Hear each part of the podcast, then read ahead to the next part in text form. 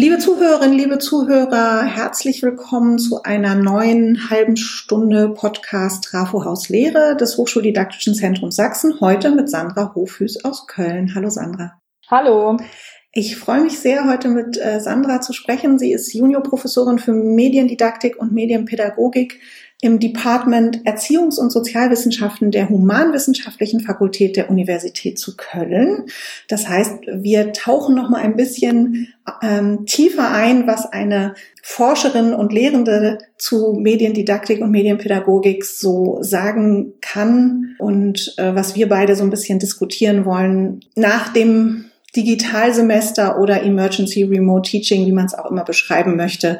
Was sind eigentlich so ein bisschen die Lessons learned, die man jetzt mitnehmen kann? Als Info vorab nochmal für die Zuhörerinnen und Zuhörer, die vielleicht das erste Mal dabei sind. Das Hochschuldidaktische Zentrum Sachsen hat sich überlegt, wir machen einen Podcast zum Thema Lehren, Lernen an Hochschule. Welche Ideen, Tipps, aber auch einfach Fragen können Lehrende an andere Lehrende weitergeben. Wir haben aber auch schon Folgen mit Studierenden gemacht, mit Hochschuldidaktikerinnen und Hochschuldidaktikern, mit Mediendidaktikerinnen und Mediendidaktikern. Also es geht uns immer um das Lehren und das Lernen in Hochschule und es geht uns vor allem darum, ein bisschen en passant auf ein Thema mal das Spotlight zu setzen.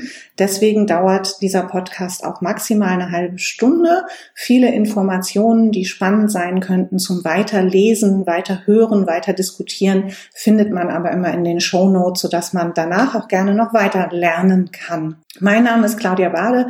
Ich leite die Geschäftsstelle des Hochschuldidaktischen Zentrums Sachsen.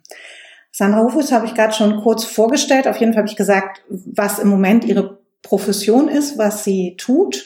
Und ähm, ich würde Sie jetzt als allererstes bitten, noch mal ein bisschen sich selber vorzustellen, indem Sie uns berichtet, was ihr an Hochschullehre besonders wichtig ist. Ja, vielen Dank, Claudia, für die Einführung und die Einladung zu eurem Podcast, was mich sehr freut als, man könnte sagen, alte Podcasterin. Insofern ist das vielleicht sogar ein Thema, das uns verbindet ähm, über die Jahre und Jahrzehnte, weil sozusagen ganz früh, als ich noch wissenschaftliche Mitarbeiterin war, äh, habe ich selber sozusagen Podcasts mit Studierenden erstellt. Mhm. Und das ist vielleicht auch genau das, was äh, mir an Hochschullehre wichtig ist oder was uns sozusagen auf einer Metaebene auch verbinden könnte, dass mir nämlich tatsächlich sehr wichtig ist, mit Studierenden in einem ständigen Austausch, äh, Austausch zu sein, sozusagen dialogische Lehr-Lernen-Szenarien auch mit ihnen zu entwickeln.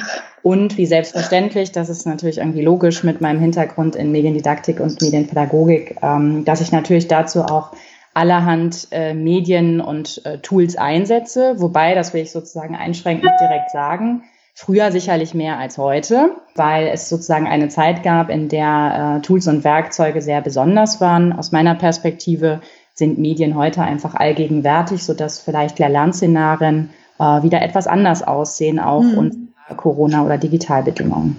Ja, spannend. Also da kommen wir vielleicht auch gleich noch zu, was ist so die richtige Dosis von medialen Tools in der Hochschullehre. Das ist ja auch ein spannendes Thema.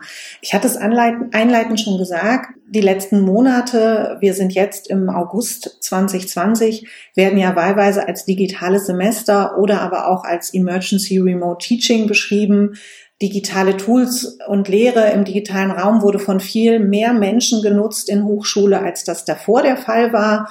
Also gerade in den ersten Wochen hat man ja gemerkt, auf einmal die Lernplattformen, die es so landläufig gibt, äh, da sind eben viel mehr Menschen mit in Berührung gekommen, die das sonst immer so als maximal Dokumentenablage, wenn überhaupt, genutzt haben. Aber ob es dann äh, Zoom sein soll oder Big Blue Button oder jemand es doch nochmal mit Adobe Connect versucht hat oder WebEx oder wie die ganzen Videokonferenztools auch heißen.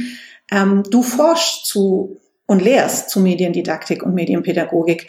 Was ist deiner Meinung nach der Mehrwert von digitaler Lehre für das Lernen der Studierenden? Auch wenn die Pandemie mal vorbei ist. Mhm. Ja, das ist natürlich in dem Sinne eine, man könnte fast sagen, klassische Frage der Mediendidaktik, mhm. die aber darauf vor allem verweist, ähm, wie wir alle Mediendidaktik eigentlich verstehen. Und das ist sozusagen jetzt gleich einmal der Sprung mitten in die Theorie weil äh, das sicherlich eine Perspektive auf Mediendidaktik ist, wonach Medien immer als Werkzeug gesehen werden und damit als Mittel ähm, als Vehikel, könnte man auch sagen, um bestimmte Lehr- und Lernziele zu erreichen. Also ein klassischer Anspruch, äh, der sozusagen äh, in der allgemeinen Didaktik verortet wäre. Da unterscheiden sich sozusagen die Meinungen oder nicht nur Meinungen, sondern auch die Forschungsergebnisse, ähm, weil natürlich können wir auch ähm, ein ganz anderes Bild auf äh, Medien entwickeln und auch sagen, dass beispielsweise bestimmte ja, äh, soziale Praktiken erst äh, durch Medien oder die Nutzung von Medien entstehen und sozusagen dadurch auch bestimmte ähm, Aspekte in der Lehre sich erst ergeben durch den Einsatz von Medien. Insofern würde ich ganz gerne die Frage gleich mal erweitern dass es aus meiner Sicht nicht nur um die Frage geht, gibt es irgendwie einen Mehrwert vom äh, Einsatz digitaler Medien in der Lehre, sondern irgendwie, welche Rolle spielen Medien ganz generell für Lernende oder in unserem äh, konkreten Fall ähm, dann auch für die Studierenden. Hm, gerne. Sozusagen, wenn ich das in diesem Spektrum sehe, dann äh, kann es natürlich so sein, dass wir auf der einen Seite Lehr-Lernziele haben, ähm, die innerhalb von Lehrveranstaltungen, innerhalb von Modulen, innerhalb von Studienprogrammen als solche auch definiert werden und wo dann einfach Medien zu dieser Zielerreichung ähm, dienen sollen. Meistens, muss ich sagen, ähm, uns sozusagen bis zur Pandemie könnte man fast sagen, wurden Medien da eingesetzt, um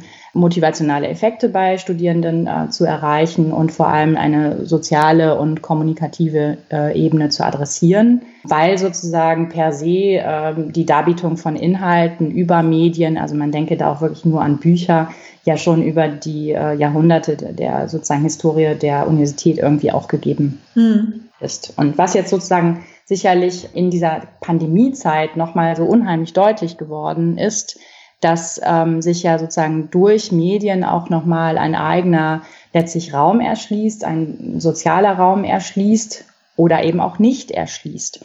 Und ähm, das scheint mir sozusagen ein Aspekt, der unter Pandemiebedingungen ähm, nochmal eben sehr betont wird. In welchen Räumen bewegen wir uns da eigentlich? Weil es sind ja keine virtuellen Räume oder so mehr, wo wir wirklich voll äh, immersiv äh, reingezogen werden, sondern diese Räume, in denen wir uns bewegen, sind wie selbstverständlich Teil unserer Lebenswelt und stellen damit sozusagen einen Kontext für das Lehren und Lernen irgendwie auch dar.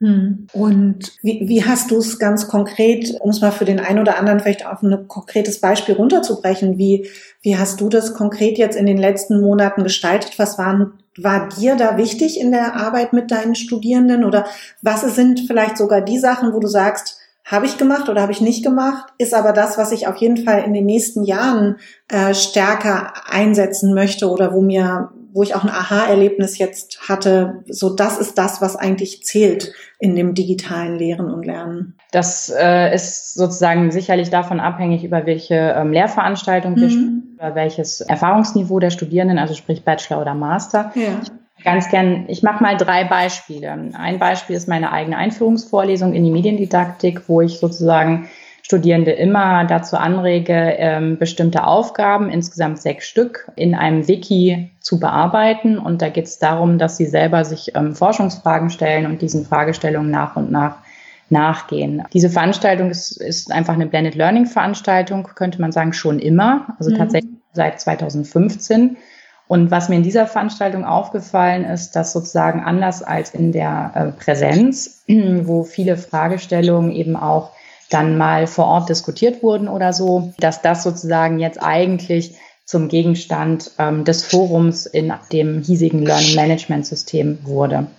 Und das ist deswegen so spannend, weil in den letzten äh, Jahren immer wieder ja ähm, darauf hingewiesen wurde, dass ähm, Learning Management Systeme eigentlich PDF-Schleudern sind, um es mhm. mal sehr zu sagen. Ja. Ja, und das Forum war unheimlich lebendig und es wurden ganz viele Fragen gestellt. Und hat die Chance auf eine gewisse Nachhaltigkeit, weil jeder, der jetzt nochmal reingucken will aus deinem Seminar und deiner Einführungsveranstaltung, kann das ja. Genau, es bleibt ähm, erhalten, solange wie äh, die jeweilige Person studiert. Also das wäre sozusagen das mhm. erste mhm. Beispiel als neue Erfahrung, äh, dass sozusagen ein Forum auf jeden Fall auch lebendig sein kann, aber nur aus meiner Sicht unter der Bedingung, dass sich Lehrende, und damit meine ich mich und meine Tutorin dieser Veranstaltung, dass wir uns eben auch aktiv in das Forum einbringen und für Fragen, und jetzt kommt sozusagen der wichtige Punkt, für Feedback auch permanent ansprechbar sind. Hm. Zweite Veranstaltung, auch Bachelor-Niveau, könnte man als Veranstaltung bezeichnen, die eigentlich so eine Art Container ist. Und Container ist ein ganz schrecklicher Begriff, aber da haben äh, mein Kollege und ich uns sozusagen eine Lernumgebung ausgedacht, in der Studierende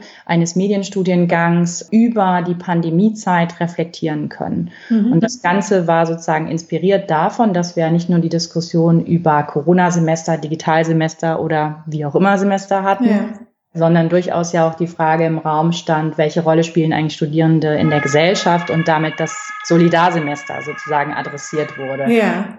Ähm, passend dazu die Sirenen sozusagen. Ja, wunderbar, als hätten wir es geplant.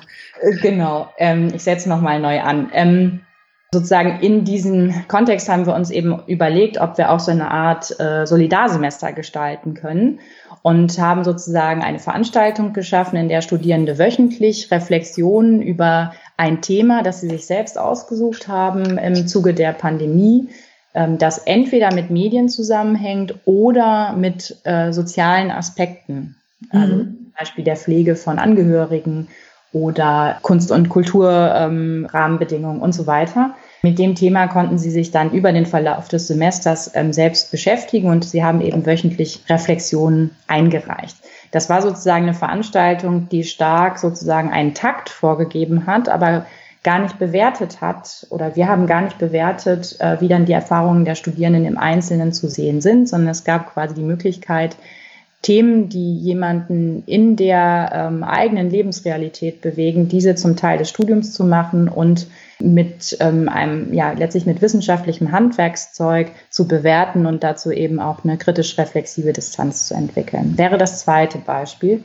Und das dritte ist ein Beispiel aus äh, dem Master, in der wir ähm, vor der Anforderung standen, äh, eine Kollegin und ich eine Ringvorlesung äh, zu gestalten, die ja logischerweise voll auf die Präsenz und die Interaktion vor Ort setzt die aber ja nun komplett ausgefallen ist. Und da haben wir uns ausgedacht, ein äh, Open Video Curriculum äh, zu gestalten. Mhm. Das heißt, wir haben uns äh, Vorträge und Videos im Netz zusammengesucht, die zu einem Curriculum zusammengebunden und in regelmäßigen Abständen mit Studierenden darüber gesprochen, wie sie und letztlich auch wir alle diese Vorträge einschätzen und haben da sozusagen auch noch mal viel mehr ins Gespräch kommen können über performative Praktiken äh, des Vortragens oder sozusagen auch das, was wird im Video vermittelt versus was können wir denn an ähm, Aspekten vor Ort eigentlich in Erfahrung bringen und, und, und. Das sind so drei ganz konkrete Beispiele, ja. die aber nochmal zeigen, wie unterschiedlich auch Lehre in diesen Pandemiebedingungen irgendwie auch aussehen konnte, weil unterm Strich waren alles sehr ähm, gelungene, aus meiner Sicht sehr gelungene ähm, Lehrveranstaltungen, die ähm, ja für, für alle Beteiligten, mir inklusive, ähm, sehr anregende Erfahrungen irgendwie bereithielten. Äh, es ist äh, ganz spannend, weil ich mir gerade in Erinnerung geschossen sind zwei Podcast-Folgen aus den letzten Wochen und Monaten, die wir gemacht haben. Das eine war eine Folge mit äh, Simone Adams äh, von der Uni Graz zum Thema E-Moderation mhm. äh, und E-Moderation. Und äh, du hast es gerade, ne, für dich ist es, glaube ich, eine andere Selbstverständlichkeit, dass diese Moderation zum Beispiel von einem Forum, aber auch eine Moderation oder eine Diskussionsanlässe schaffen bei eurer Master-Ring-Vorlesung mit Videos, dass das eine Aufgabe von Lehrenden ist. Und sie hat das aber nochmal sehr, sehr deutlich gemacht und ein paar Tipps gegeben, wie man als Lehrender sowas machen kann. Also deswegen mache ich nochmal den Querverweis zu dem Podcast, dass wir dazu schon mal eine Folge gemacht haben. Und mit äh, äh also gerade was du erzählt hast, so von den Videos, musste ich an die Folge mit Harald Rau denken, der gesagt hat, ganz, ganz viele Sachen sind ja schon da und es ist auch gerade, also man soll, ich finde dieses diese Pandemiezeit auch als Chance nutzen immer schwierig, aber er sagt, es war halt, äh, auf einmal sind wir darauf aufmerksam gemacht worden, nochmal, dass wir auch mit anderen Instrumenten arbeiten können, oder andere Inhalte einbringen können, die ganz lange schon da sind und die wir in der Präsenzlehre nie so thematisiert haben. Ähm, in seiner Diskussion waren es vor allem auch Tools und Techniken oder, oder Software oder Hardware. Aber ähm, Videos zu haben, die coole Aspekte jetzt auf medienwissenschaftliche Themen wissenschaftlich äh, aufbereiten und daran arbeiten in der Master-Ring-Vorlesung ist ja eigentlich was ganz Tolles. Genau, also das kann ich nur unterstreichen. Also Aspekte von E-Moderation ne, würde ich auch sehr gerne nochmal auf das Angebot von eteaching.org verweisen. Äh, mhm. Es ist ja auch sehr, sehr viele äh, Artikel oder Erfahrungsberichte, die genau diesen Punkt ein, eigentlich immer wieder eröffnen. Und es gibt nicht wenige Kolleginnen, die auch sehr klar sagen, dass eigentlich Feedback und Betreuung ähm, für das Lernen das entscheidend ist. Also ja. ähm, nicht nur unter Bedingungen von der Pandemie und nicht nur unter Aspekten von Kompetenzorientierung, äh, sondern manchmal gibt es eine starke Verhaftung äh, an Inhalten und es stellt sich dann ja doch die Frage, wie eigentlich ein, einzelne Inhalte ja verarbeitet und rezipiert werden. Und ähm, da habe ich natürlich als Lehrende die Möglichkeit, auch ein Stück weit ja darauf schlicht einfach Einfluss zu nehmen.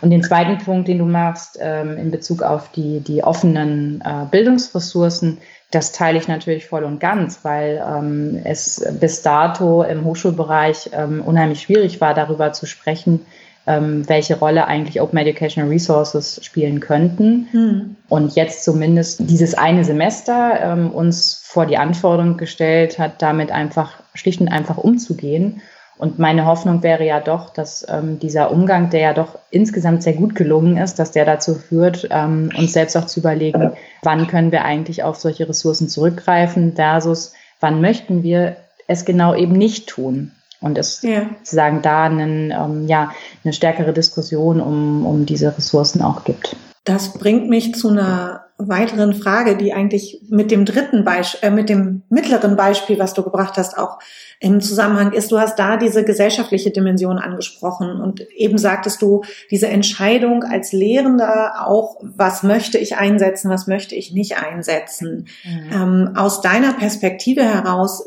wie intensiv müssten eigentlich gesellschaftliche Rahmenbedingungen von Lehrenden wissenschaftlich reflektiert werden oder man müsste auf jeden Fall um sie wissen, um Lehre studierendenorientiert gestalten zu können. Das ist ja eigentlich die Frage auch an die Mediendidaktikerinnen und die Hochschuldidaktikerinnen. Gibt es da eigentlich, also sind wir da auf dem richtigen Weg? Mhm. Ja, da hat natürlich ähm, die Medienpädagogik als sozusagen mein persönlicher Rucksack oder mein Hintergrund hat darauf ähm, sicherlich Antworten und diese Antworten lauten sehr klar, dass ich immer als Subjekt in dem Sinne in einem gesellschaftlichen Bezug stehe. Also sozusagen, ähm, ich kann mich und in dem Sinne ja auch meine Lehre oder meine Haltung zur Lehre kann ich gar nicht ohne ähm, mhm. gesellschaftlichen Bezug ähm, denken. Also insofern, das wäre meine sehr simple Antwort an der Stelle. Und vielleicht interessiert es ja die eine oder andere Zuhörerin, ähm, dass es auch das sogenannte Frankfurter Dreieck gibt. Und in dem Frankfurter Dreieck wird nochmal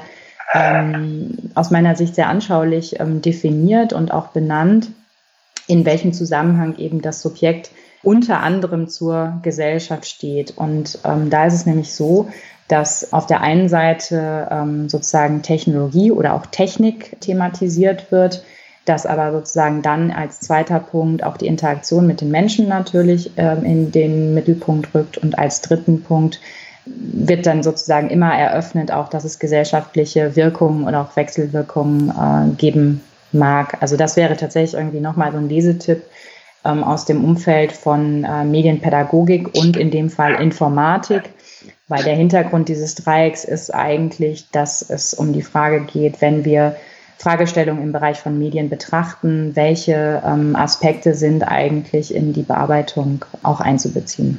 Mhm. Jetzt würde ich noch mal ein bisschen ein Augenmerk drauflegen wollen. Äh, ich glaube, da sind wir ja absolut, äh, also sind wir beide d'accord und wahrscheinlich auch viele, die uns zuhören.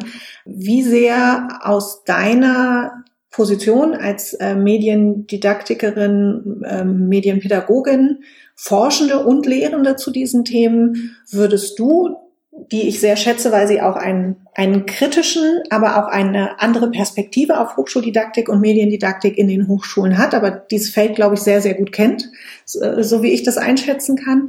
Wie, wie sehr würdest du sagen, dass da auch noch ein, ein stärkerer Auftrag in die Medienpädagogik und die Hochschuldidaktik eigentlich geht? Also das würde ich gerne noch mal ein bisschen pointierter von dir hören. Also aus meiner Sicht ist das ein wünschenswerter Auftrag. Ne? Die Frage ist, wer gibt wem den Auftrag. Ähm, aber letztendlich, ähm, es ist so viel los und durch die Pandemie werden so viele sogenannte Verdichtungen sichtbar, dass ich einfach es hochrelevant finde, dass ähm, Hochschuldidaktik und Mediendidaktik sich an den unterschiedlichsten Stellen auch klar positioniert. Also es gibt ja aus den letzten Jahrzehnten so ein bisschen die Tendenz, dass alle all diejenigen, die sich innerhalb der Didaktik bewegen, sich ein Stück weit von dieser Positionierung ähm, auch distanzieren. Und ich sehe das eigentlich genau umgekehrt, weil jedes didaktische Vorgehen ist ein, eine letztlich spezifische Positionierung. Also insofern mhm. gerne expliziter und gerne auch mit dem Hinweis darauf, äh, warum wir bestimmte Entscheidungen auch innerhalb der Didaktik so forcieren. Ich mache es an einem Beispiel fest. Also der Einsatz digitaler Medien kommt ja nicht von ungefähr der steht letztlich immer in einem Zusammenhang von Arbeitsorganisation und damit sozusagen in einem größeren Rahmen. Und dieser Rahmen heißt Arbeitsmarktfähigkeit, Beruf oder eben auch wirtschaftliches System. Und insofern ähm, ja, bräuchte es aus meiner Sicht unbedingt eine klarere Positionierung und ein klares Benennen von dem, was wir ja irgendwie dann doch alle wissen. Ja. Ja, aber äh, danke, weil ich glaube schon, äh, du hast äh, in der Beantwortung der Frage die Frage gestellt, wer kann sozusagen so einen Auftrag geben? Ich finde ja schon, dass die Wissenschaft und die jeweiligen wissenschaftlichen Disziplinen da durchaus auch Handlungsempfehlungen, nenne ich es jetzt mal, äh, formulieren können. Und äh, das war ja auch schon eine. Ich würde gerne noch einen Bruch vielleicht ähm, wagen, aber wir beide hatten die Chance in der ja mitten im Corona Sommersemester mal zu telefonieren. Und äh, weil ich ganz viele Fragen eben auch zu der ganzen Sache hatte. Und da hast du mich noch auf tolle wissenschaftliche Ansätze, die sozusagen schon vielleicht einen Schritt weitergehen, aber vielleicht auch wieder nur noch mal eine andere Perspektive auf das Ganze bringen ähm, hingewiesen, und zwar Ansätze zur Post-Digital Education. Kannst du dazu noch mal zwei, drei Sätze sagen, weil du es definitiv besser beschreiben kannst, was damit gemeint ist, als ich das könnte? Ja, gerne. Also der Hintergrund, warum ich sozusagen diese ähm, äh, zum einen das namensgleiche äh, Journal und zum anderen aber auch ähm, Artikel oder Kolleginnen, die sich mit Postdigitalität beschäftigen, immer wieder auch ähm, anbringen, ist sicherlich der, dass mir wichtig ist, dass wir uns vor Augen führen, dass ja irgendwie Digitalisierung keine völlig neue Sache ist. Also ich erinnere an das äh, alte Merkblatt äh, mit dem Neuland, sondern dass wir uns einfach ja mitten in einer vollständig digitalisierten Welt befinden. Und genau mhm. so ist quasi diese Diskussion auch zu verstehen, dass äh, aus einer wissenschaftlichen Perspektive zwar über Digitalisierung, also in dem Sinne Digitalisierung der Gegenwart gearbeitet wird, aber wir selbst sprechen eigentlich gar nicht mehr so sehr vom Digitalen, weil für uns ist halt die Digitalität schlicht und einfach selbstverständlich. Und ja. insofern aus einer wissenschaftlichen Perspektive stellt sich dann die Frage, ähm, was kommt eigentlich nach der Digitalität, also nachdem sozusagen das Digitale ähm, Teil unseres Lebens geworden ist und wie bewerten wir dann einzelne zum Beispiel Lehrszenarien? Also geht es dann noch darum, einzelne Medien innerhalb der Lehre äh, einzusetzen? Also bewegen wir uns dann nicht vielleicht in einem dann doch viel zu kleinen Rahmen, äh, weil wir sozusagen die größeren Zusammenhänge ähm, nicht durchschauen?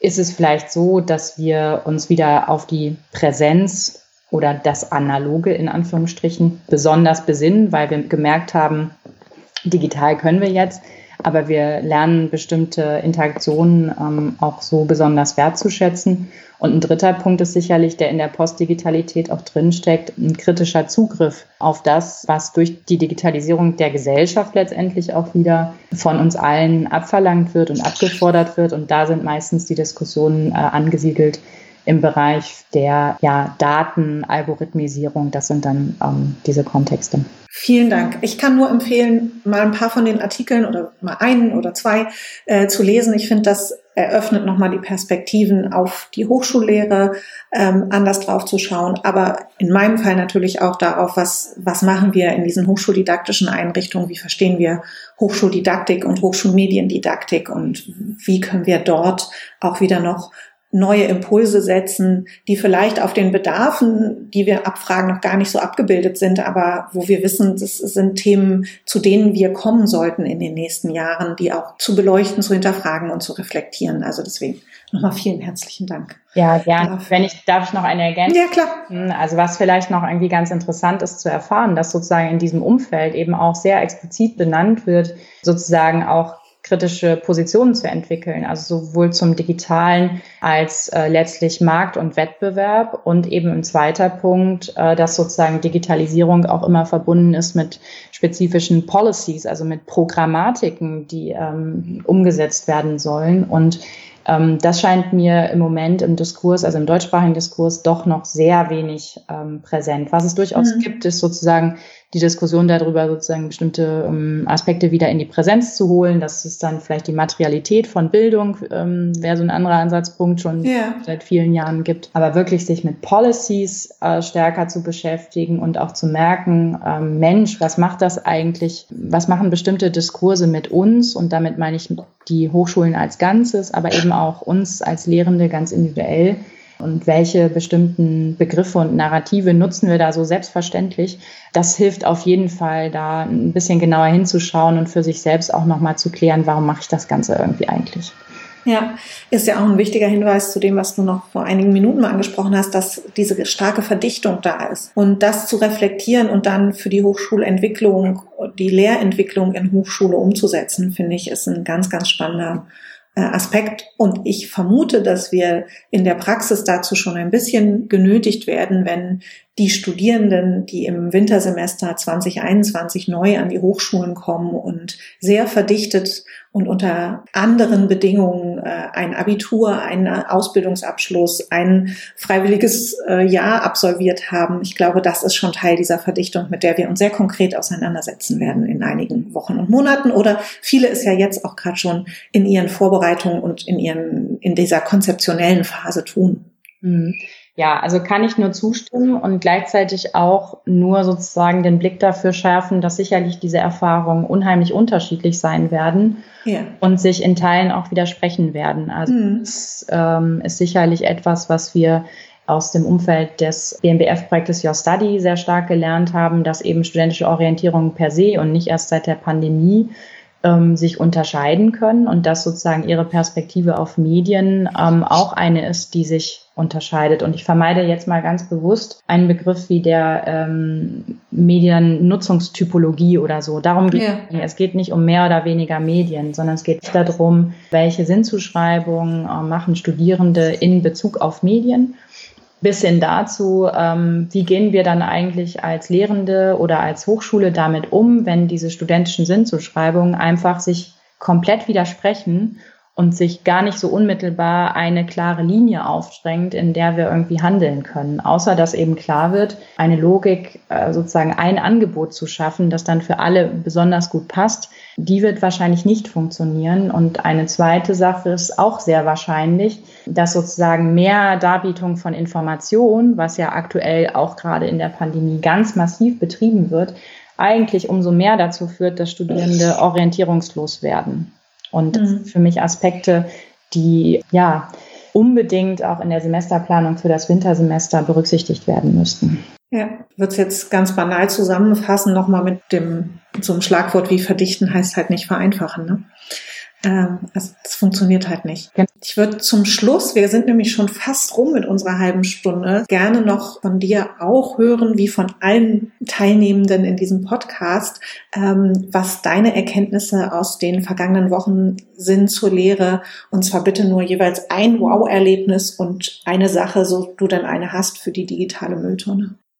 Ja, äh, kurzes kurzes Schweigen und Zögern, yeah. ich gar nicht weiß, äh, was sozusagen wirklich das Wow ähm, Erlebnis für mich ist. Vielleicht sollte ich da sagen, dass ich ähm, eigentlich überrascht bin davon, wie gut wir doch alle durch diese Zeit bis jetzt gekommen sind. Und das macht mich ganz demütig, weil das ist nicht wow im Sinne von äh, völlig überraschend, sondern ich freue mich einfach darüber, dass wir dieses Semester in dieser Art und Weise ähm, alle so gut überstanden haben und hätte die Hoffnung, dass ähm, es sozusagen auch eine ja, nachhaltige Wirkung haben wird für mhm. die Universität von morgen. Also das ist sozusagen das eine. Und für die Mülltonne, also ganz ehrlich, wir haben doch auch gelernt, dass wir einfach nicht jetzt ständig Videokonferenzen durchführen müssen, nur weil es geht. Ähm, ja. Das ist sozusagen das, wo ich sagen würde, ähm, da sozusagen einmal mehr drüber nachzudenken, wann und unter welchen Bedingungen brauchen wir denn jetzt dieses Werkzeug, fällt für mich genauso in eine mediendidaktische Perspektive, wie eben das Vorgenannte, wie Studierende beispielsweise ihr, sich selbst orientieren im Studium. Liebe Sandra, ich danke dir recht herzlich für die Zeit und für die vielen Impulse. Was immer sehr lustig ist, ist, wenn dann bei mir, also es ist jetzt sozusagen das, was ich äh, den Zuhörerinnen und Zuhörern mal offenlege, im Hinterkopf schon abgeht. Ach cool, in einigen Monaten müsste man mit Sandra und mit dem zusammen nochmal einen Podcast machen, wo wir auf das Thema, was wir gerade angesprochen haben, nochmal drauf schauen. Weil ich finde, ganz viele dieser Podcast-Folgen machen mir immer so viel Freude, weil ich sofort wieder so Netzwerke sehe und Verknüpfungen sehe von vielen tollen Kolleginnen und Kollegen im Land, mit denen ich schon gesprochen habe in diesem Podcast oder ich mit Sicherheit auch in den nächsten Monaten noch sprechen werde. Und Sandra Hofhüß war eine davon und ich sage herzlich Dankeschön nach Köln, sage allen Zuhörerinnen und Zuhörern Dankeschön fürs Zuhören und wenn es Tipps, Themen, Vorschläge gibt, dann einfach eine E-Mail an trafohauslehre.hd-sachsen.de schicken. Wir freuen uns auf Anregungen. Vielen Dank. Vielen Dank. Das war spannend.